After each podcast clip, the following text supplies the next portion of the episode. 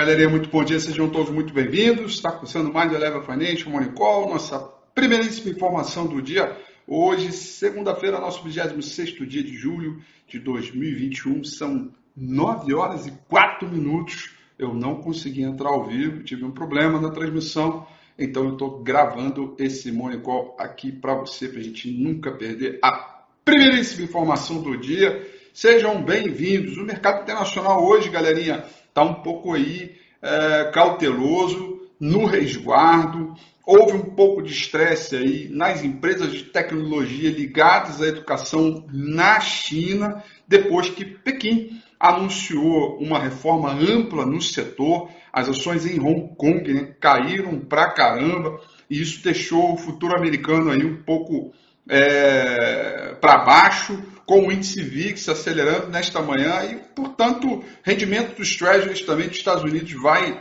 é, trabalhando aí no, no campo negativo.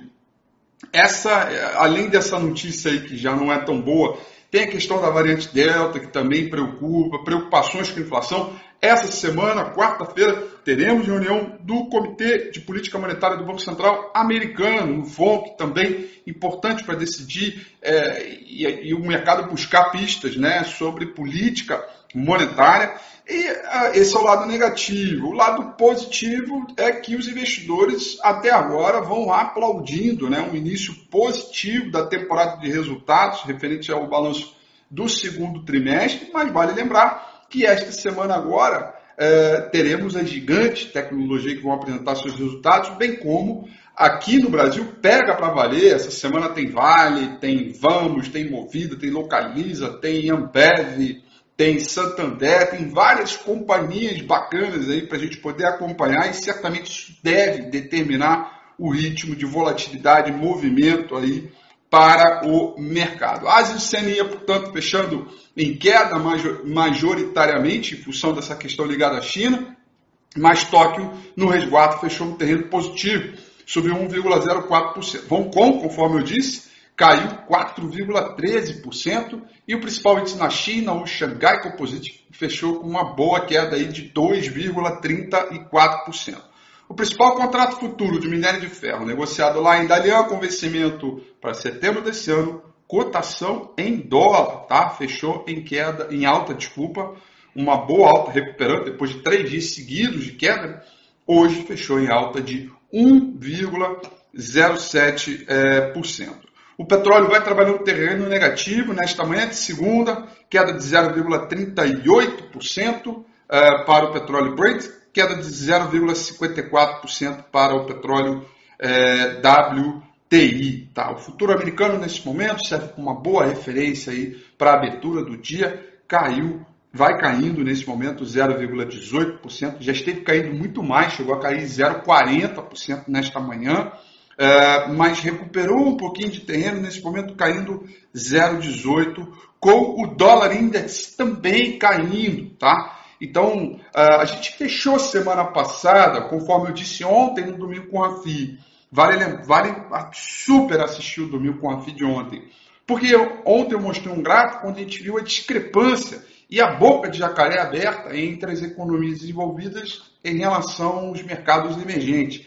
Será que agora, com a temporada de resultado pegando para valer, é, é, é, essa, essa boca de jacaré ela fecha um pouquinho, né? E aí o mercado emergente corre um pouco mais atrás? Será que o Ibovespa, por exemplo, que na última sexta-feira se descolou bastante, o mercado americano dá uma fechada, né? enquanto lá fora cai hoje, recupera um pouco mais de terreno? Ficam essas questões para nosso primeiríssimo dia é, desta semana. É, mas é, vale lembrar que tem uma questão conjuntural aí, né? A tensão comercial entre Estados Unidos e China também está no radar a China atacou políticas dos Estados Unidos em um início tenso uh, de negociações, declarando em que a relação entre as duas maiores economias do, do mundo vai começando a encontrar um impasse. Isso pode, de novo, formar aquela, aquela, aquilo que a gente viu que não é muito legal, né?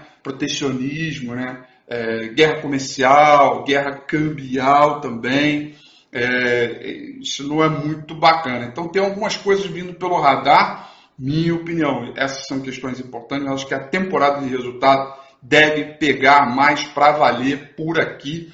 É, e também dos Estados Unidos, já que essa semana teremos aí a gigante tecnologia informando seus resultados.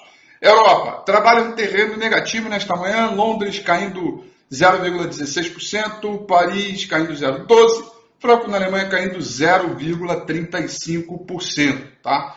Com o mercado começando aí a semana, conforme eu venho dizendo, um pouco mais cauteloso, é, aguardando a agenda econômica ao longo da semana, sobretudo os indicadores da quarta-feira que teremos FONC, tá? É, hoje, na agenda econômica, nós temos aí vendas de casas novas nos Estados Unidos. Esse dado está previsto para sair 11 horas da manhã uh, e depois, às 11h30 desta manhã, teremos dados aí da atividade do Fed de, do Dallas, né, a atividade de manufatura do Fed de Dallas, e depois 10 horas e meia, 10 e meia da noite de hoje, tá? Temos os chamados lucros industriais na China, outro indicador bem importante que certamente vai refletir no nosso mercado por aqui amanhã, tá? Então, boa parte pode querer se antecipar é, para hoje. Dito tudo isso, turma, vamos dar uma olhada aqui no gráfico do índice Bovespa, tá? A gente vai passando por periodicidades conflitantes, né? Enquanto no gráfico diário a gente tem a possibilidade de um zigue-zague descendente, perdendo o suporte do 124, sobretudo aqui 123, 350. Esse aqui é um padrão de continuação, Falling Three Methods, dado por candles, né? uma barra, barra de baixa, três de alta e depois uma outra de baixa. Pode fazer zigue-zague descendente procurando suporte na região é, dos 121 até 117.300 pontos. Agora, quando a gente olha o gráfico semanal, nós temos aqui a formação do fundo em cima do divisor de águas. Né? Ontem, dá uma olhada ontem no domingo com a FIC, eu falei bastante sobre estas questões aqui, é preciso que a gente fique aí super antenado, super de olho é, nessas condições aí, porque o saldo de volume até agora vai apresentando consolidação para hoje.